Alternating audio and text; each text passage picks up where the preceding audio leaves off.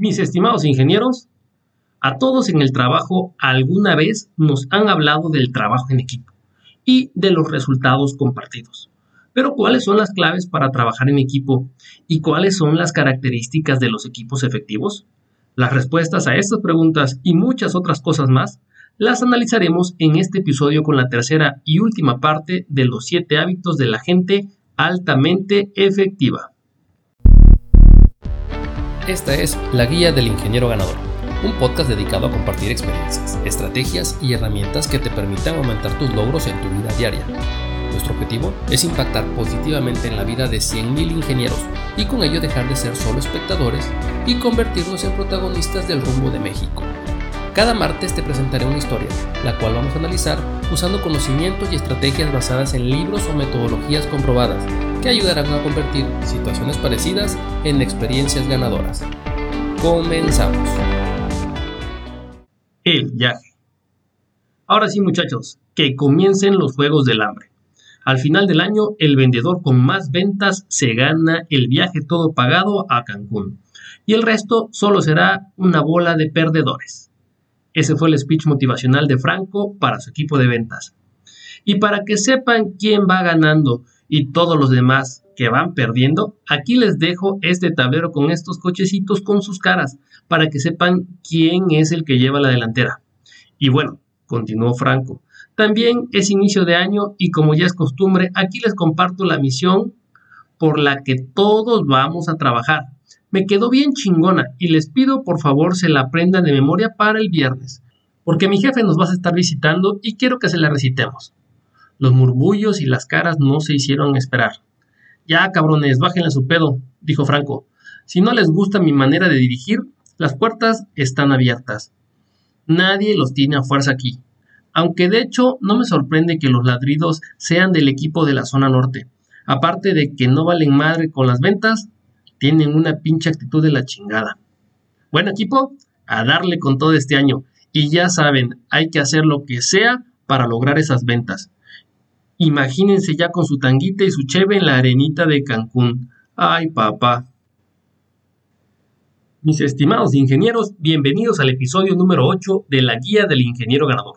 Soy Nicolás Montalvo, en vivo y en directo desde el hermoso puerto de Veracruz, respetando el quédate en casa. Hoy les platicaré de los últimos cuatro hábitos que Stephen Covey nos comparte en su libro. Tres de estos hábitos están dedicados a las victorias públicas y el último está orientado a la renovación de nosotros mismos. Pero ya saben, antes de comenzar, les quiero mandar saludos a las 10 personas que escuchan esta cosa. Muchas gracias por dedicar unos minutos de su día para escuchar este remedio de podcast, pero que está hecho con muchísimo amor. Esta semana quiero saludar y agradecer a Gustavo, que escuchó por primera vez el podcast y me dio sus comentarios, y a toda la gente que me escucha cada semana. Sé que en estos tiempos de viralidad 200 reproducciones no son mucho y pues después de 8 semanas aparentemente no son nada, pero para mí es algo digno de celebrar, porque ya llegué a las, a las 200 reproducciones.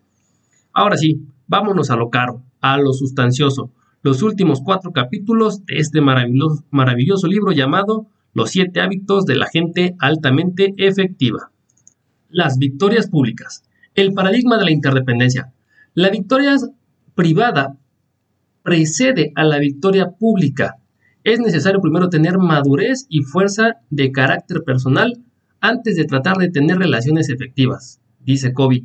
No se puede tener éxito con otras personas si no se tiene éxito personal. Uno debe de gustarse a sí mismo antes de gustarle a los demás.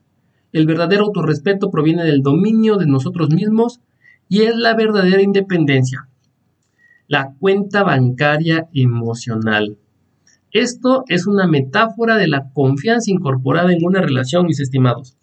El sentimiento de seguridad que tenemos de otra persona. Cuando la cuenta es alta, la comunicación es fácil, instantánea y efectiva. El ser descortés, irrespetuoso, interrumpir, exteriorizar reacciones, desenmascarar personas, ignorar, amenazar son cosas que restan a la cuenta bancaria emocional. Para ser efectivos hay que hacer depósitos constantes. ¿Qué son los depósitos? Bueno, Kobe habla de seis depósitos principales. El primero de ellos es comprender al individuo. Hay que, hay que entender los intereses y necesidades profundas de las personas. Prestar atención a las pequeñas cosas es el número dos. Las pequeñas cosas son las más grandes. El número tres es mantener los compromisos. Es sumar a la cuenta. Por el contrario, recuerden que faltar a nuestros compromisos sería retirarle. Número 4. Aclarar las expectativas. El depósito consiste en tener expectativas claras y efectivas. Demostrar integridad personal. La integridad consiste en adecuar la realidad a nuestras palabras. Disculparse sinceramente es el último dice que cuando se realiza un reintegro, me equivoqué, no fui amable, en fin, palabras que ayuden a demostrar que estamos conscientes de que la regamos. Los problemas de P son oportunidades de CP. ¿Recuerdan el huevo de oro y la gallina? Bueno, esto lo único que nos dice es que cada problema es una oportunidad para fortalecer las cuentas bancarias emocionales que influyen significativamente en la producción interdependiente. Los hábitos de la interdependencia. Es muy importante tener en cuenta el concepto de la cuenta bancaria emocional para poder pasar a los tres principios de los que vamos a hablar a continuación. Los de las victorias públicas o de la interdependencia. Ganar, ganar. Primero comprender y después ser comprendido. Y sinergizar. Vamos a comenzar con el cuarto hábito. Pensar en ganar, ganar. Uno de los principales problemas en las compañías es tener el paradigma de que el éxito de un compañero es el fracaso nuestro. Para poder cambiar no solo basta con cambiar la actitud y conductas, es necesario cambiar desde la raíz, es decir, desde los sistemas. Seis paradigmas de interacción humana. Ganar, ganar. Los acuerdos o soluciones son mutuamente satisfactorios Paradigma de gano-pierdes. Es un enfoque autoritario y nos la inculcan desde el nacimiento. Un ejemplo es ganarse el amor de nuestros padres. Pierdo ganas. Soy un conciliador, haré cualquier cosa para mantener la paz. Aquí no hay una visión y no defiendo mis ideales. Pierdo, pierdes. Sucede cuando se encuentran dos tipos de gano-pierdes. Ambos van a perder, ninguno va a ganar. Gano. Aquí lo importante es ganar, no me importa si el otro pierde. Y ganar, ganar o no hay trato. Si ambas partes no ganan, sencillamente no se hace el trato. Cinco dimensiones de ganar, ganar. Relacionarnos con los demás, supone aprendizaje recíproco, influencia mutua y los beneficios compartidos. Las cinco dimensiones son carácter, relaciones, acuerdos, sistemas y procesos. El carácter tiene que ver con la integridad, con la madurez de la persona. Es el equilibrio entre el coraje y el respeto. Las relaciones es la confianza que nos depositan. Esto es la base inclusive para situaciones donde ganamos, perdemos. Acuerdos son los resultados deseados, las directrices, los recursos, la rendición de cuentas y las consecuencias. Estas consecuencias pueden ser de tipo económicas, psíquicas, oportunidades o responsabilidades. Sistemas. Si hablamos de ganar, ganar y tenemos sistemas de gano, pierdes, estamos jodidos. Los sistemas deben de ser siempre ganar, ganar. Procesos. R. Fisher y W. Uri, en sus temas de negociación ganar, ganar, se basan en principios. Entonces, los procesos deben de estar basados en principios. Quinto hábito. Procure comprender primero y después ser comprendido. Antes de, querer dar un buen consejo, hay que escuchar para poder diagnosticar. Esto de acuerdo al autor. Es lo más importante en las relaciones humanas. Carácter y comunicación.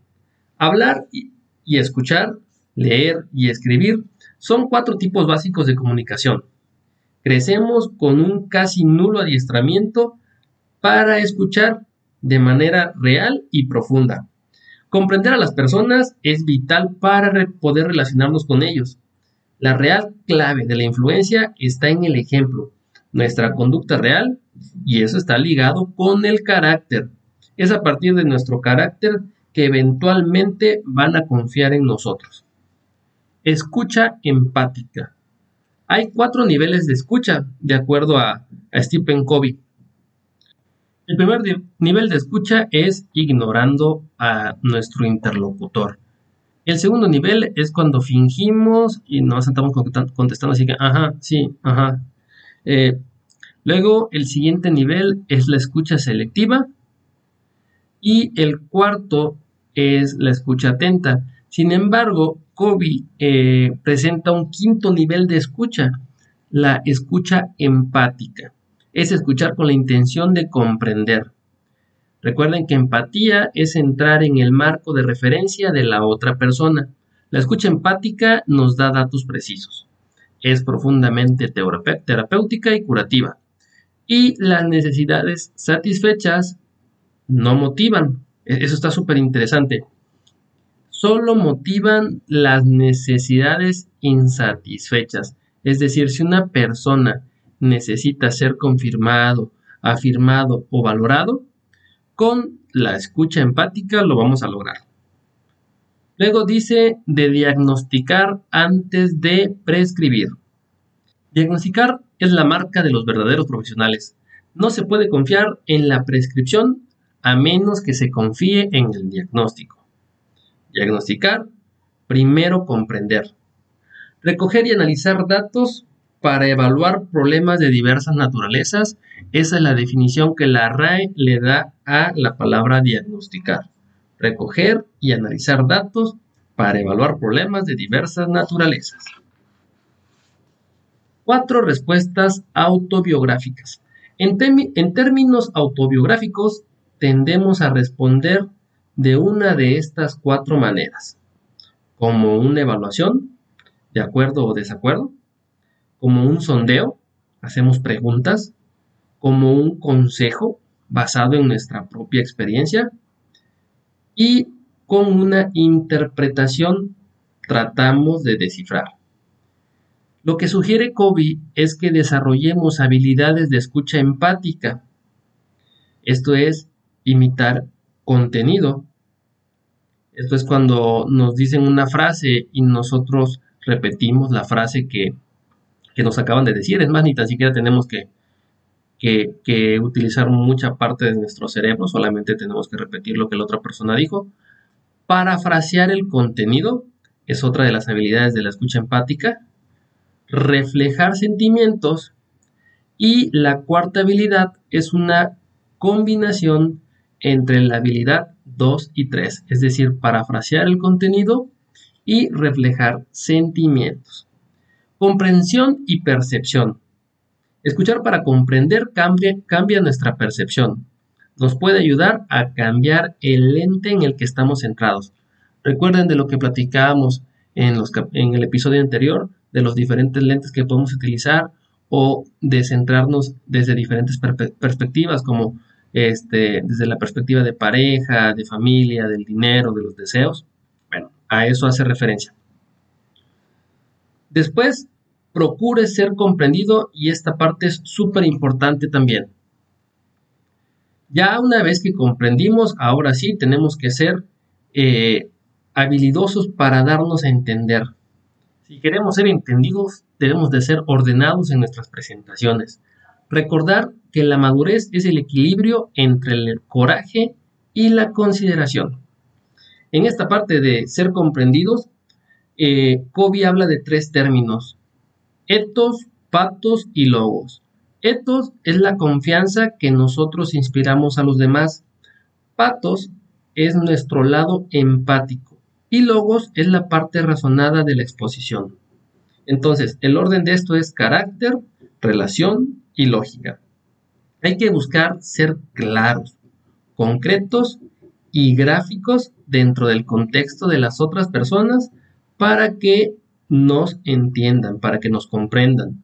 Siguiendo este orden en la presentación, no quedará duda de que, presenta algo, de que estamos presentando algo en lo que realmente creemos. Persona a persona, comprender está en el centro del círculo de influencia. Ayuda y además ayuda a ir ampliando este círculo. La próxima vez que hablemos con alguien, dejemos que el lado de nuestra biografía, dejemos de lado nuestra biografía personal y seamos empáticos. Esto se puede aplicar tanto en las familias como en las empresas. En la parte familiar hay que hablar con cada miembro por separado, darle su tiempo, su espacio. En la empresa es dedicar tiempo a entrevistas personales, escucharlos, comprenderlos. Primero hay que comprender antes de poder prescribir algo que ayude. Sexto hábito, la sinergia o sinergizar. Sinergia significa que el todo suma más que las partes. Cataliza, unifica y libera las más grandes energías del interior de las personas. Es como plantar dos vegetales juntos, las raíces se entrelazan y mejoran la calidad del suelo. Si se juntan dos trozos de madera, aguantan más que la suma de lo que soportan ambas por separado. La clave en las relaciones es la cooperación creativa. Comunicación sinérgica es abrir el corazón a nuevas posibilidades. No se está seguro de cuál será el resultado, pero causa un chingo de emoción. Esto causaría mayor comprensión, aprendizaje y desarrollo entre las partes. Sinergia en el aula. La sinergia en el aula se da cuando tanto el alumno como el maestro participan en los procesos creativos de una nueva clase, subordinando los viejos guiones y redactando a otros nuevos. Sinergia en la empresa es involucrar a todos los empleados y generar un sentimiento de que están haciendo algo trascendental, involucrarlos y hacerlos partícipes de las cosas importantes de la empresa, como la misión, la visión. Con esto se busca el compromiso. Y ojo, no se busca imitar el pasado, se busca crear experiencias nuevas. Sinergia y comunicación. El nivel de comunicación está relacionado con el nivel de cooperación y confianza. La sinergia se logra con una alta confianza y un alto nivel de, cooperación. Caso contrario, si tenemos baja confianza y baja cooperación, lo único que vamos a tener son posturas defensivas de nuestros colaboradores. La pesca de la tercera alternativa. Esto me, me pareció muy bueno, fíjense. El budismo lo llama el camino del medio. Es cuando se busca, se busca una opción adicional cuando se tienen dos puntos de vista diferentes. Es decir, cuando los intereses de cada una de las partes involucradas en una negociación no son las mismas. No se trata de una transacción como tal, es decir, no es que una de las partes ceda, no, las dos partes consiguen lo que quieren. Sinergia negativa. La tercera alternativa desplaza al paradigma de la mentalidad dicotómica, esto es decir, o gano o pierdo. Recuerden o pónganse a pensar cuánta energía se gasta en cosas no productivas. En los trabajos vamos a encontrarnos gente que es sumamente inmadura y que siempre va a buscar las relaciones donde ellos ganan y el resto pierden. Y pues bueno, van a buscar también que todos sean sus clones, valorando las diferencias. Las personas verdaderamente efectivas tienen la humildad y el respeto necesario para reconocer sus propias limitaciones. Lo importante es que seamos capaces de pedirle a la persona que sabe más que nosotros que nos explique su postura y enfocarnos en, en comprenderla. Análisis del campo de fuerza. Kobe plantea que existen dos tipos de fuerzas, las fuerzas impulsoras y las fuerzas restrictivas.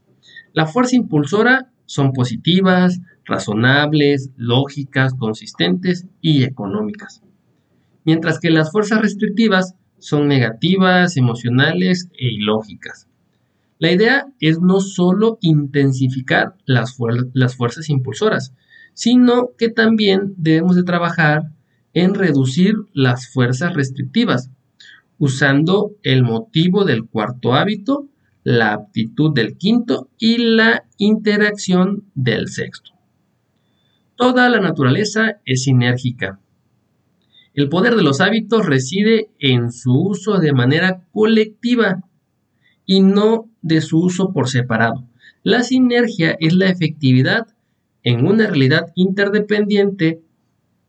Es formación del equipo, desarrollo de talento, integración del equipo, trabajo en equipo y creatividad con otros seres humanos. Por último, hábito número 7, afilar la sierra. Aquí habla de las cuatro dimensiones de la renovación. El séptimo hábito significa preservar y realizar cosas para nosotros mismos, desde la perspectiva física, espiritual, mental y social. Física tiene que ver con el ejercicio, la alimentación y el control de estrés. La parte emocional social tiene que ver con el servicio, la empatía, la sinergia, la seguridad. La parte espiritual es la clarificación de nuestros valores, estudio y meditación. Y la parte mental está súper relacionada con la parte de leer, visualizar, planificar y escribir programando a los otros. Partiendo del paradigma de que nosotros pertenecemos al espejo social, sugiere que seamos programadores positivos para otras personas. Como espejo social, cuando alguien de nuestro equipo ande con la autoestima baja o con desconfianza, pues bueno, hay que ayudarlos.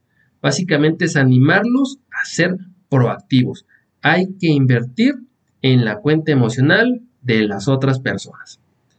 El equilibrio en la renovación. Aquí habla de que hay que autorrenovarnos de manera equilibrada, tomando en cuenta los, las cuatro dimensiones.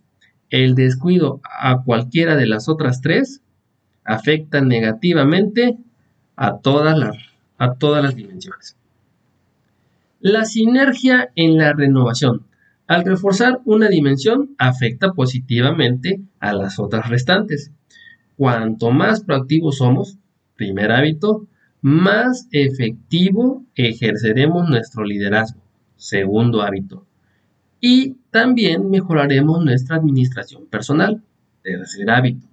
Cuanto más procuramos comprender, quinto hábito, con más efectividad podemos obtener soluciones sinérgicas del tipo ganar-ganar. Hábito 4 y 6. En pocas palabras, cuanto más avanzamos en los hábitos que nos llevan a la independencia, más avanzamos en los hábitos que nos llevan a la interdependencia. Y el último tema que toca Stephen Covey en su libro es la espiral ascendente. La consecuencia moral detona la espiral del crecimiento. Desarrollar la conciencia moral se logra a través de la lectura de literatura inspiradora, pensamientos nobles y vivir en armonía con la voz de la conciencia. Sí, esa vocecita que se encarga de decirnos lo que está bien y lo que está mal. Hay que ponerle atención cuando la escuchamos. La espiral ascendente es proceso continuo, repetitivo de aprender, comprender y actuar. Aprender, comprender y actuar. Aprender, comprender y actuar cuantas veces sea necesario. Y bien, mis estimados ingenieros, esos fueron los últimos cuatro hábitos de los siete de la gente altamente efectiva. Vamos a repasarlos rápidamente. Primer hábito, ser proactivo. Me hago responsable, me levanto y ejecuto. Segundo hábito es comenzar con el fin en mente. Esto básicamente es sobre liderazgo es tener una visión clara de hacia dónde vamos. El tercer hábito es poner primero lo primero. Y básicamente es administrar nuestro tiempo. Es asignarle una porción de tiempo a cada una de las cosas que son importantes. Hábito número cuatro.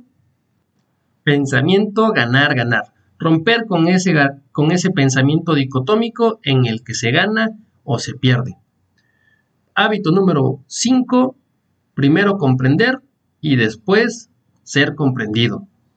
Hay que escuchar de manera empática, poniendo nuestra atención, comprendiendo claramente lo que nos dicen y siendo muy claros, muy ordenados en la forma en que nosotros compartimos nuestras ideas. Hábito número 6, sinergizar. Esto es básicamente que el todo es mucho mayor que la suma de las partes por individual. Y por último, afilar la sierra o renovarnos constantemente desde la perspectiva física, mental, espiritual y social. Bueno, pues eso ha sido todo de los siete hábitos de la gente altamente efectiva. Si les gustó, no olviden darle like y seguirme en la página de Facebook de la guía del ingeniero ganador. O si les gustó tanto, me pueden recomendar con sus amistades para que me sigan escuchando. En la página de Facebook estoy colocando los links que los mandan a la página de Spotify. Eh, también estoy colocando material adicional. Esta semana voy a incluir este, infográficas que resumen un poco de los hábitos del libro. También los invito a que me sigan en Spotify. Así cada martes que saque un episodio nuevo les va a llegar la notificación. Y siguiendo con la bonita tradición de apoyar a mis camaradas y familiares emprendedores, si estás en Cosamolapan y quieres seguir cumpliendo con el quédate en casa y mantenerte alejado del coronavirus, no dudes en llamar a Taquito para que te ayude a hacer tus mandaditos. Los encuentra, a este cuatro lo encuentras en Facebook como Ram Cas Rod. Ahora sí, sin más que decir, nos vemos el próximo episodio. Salud y...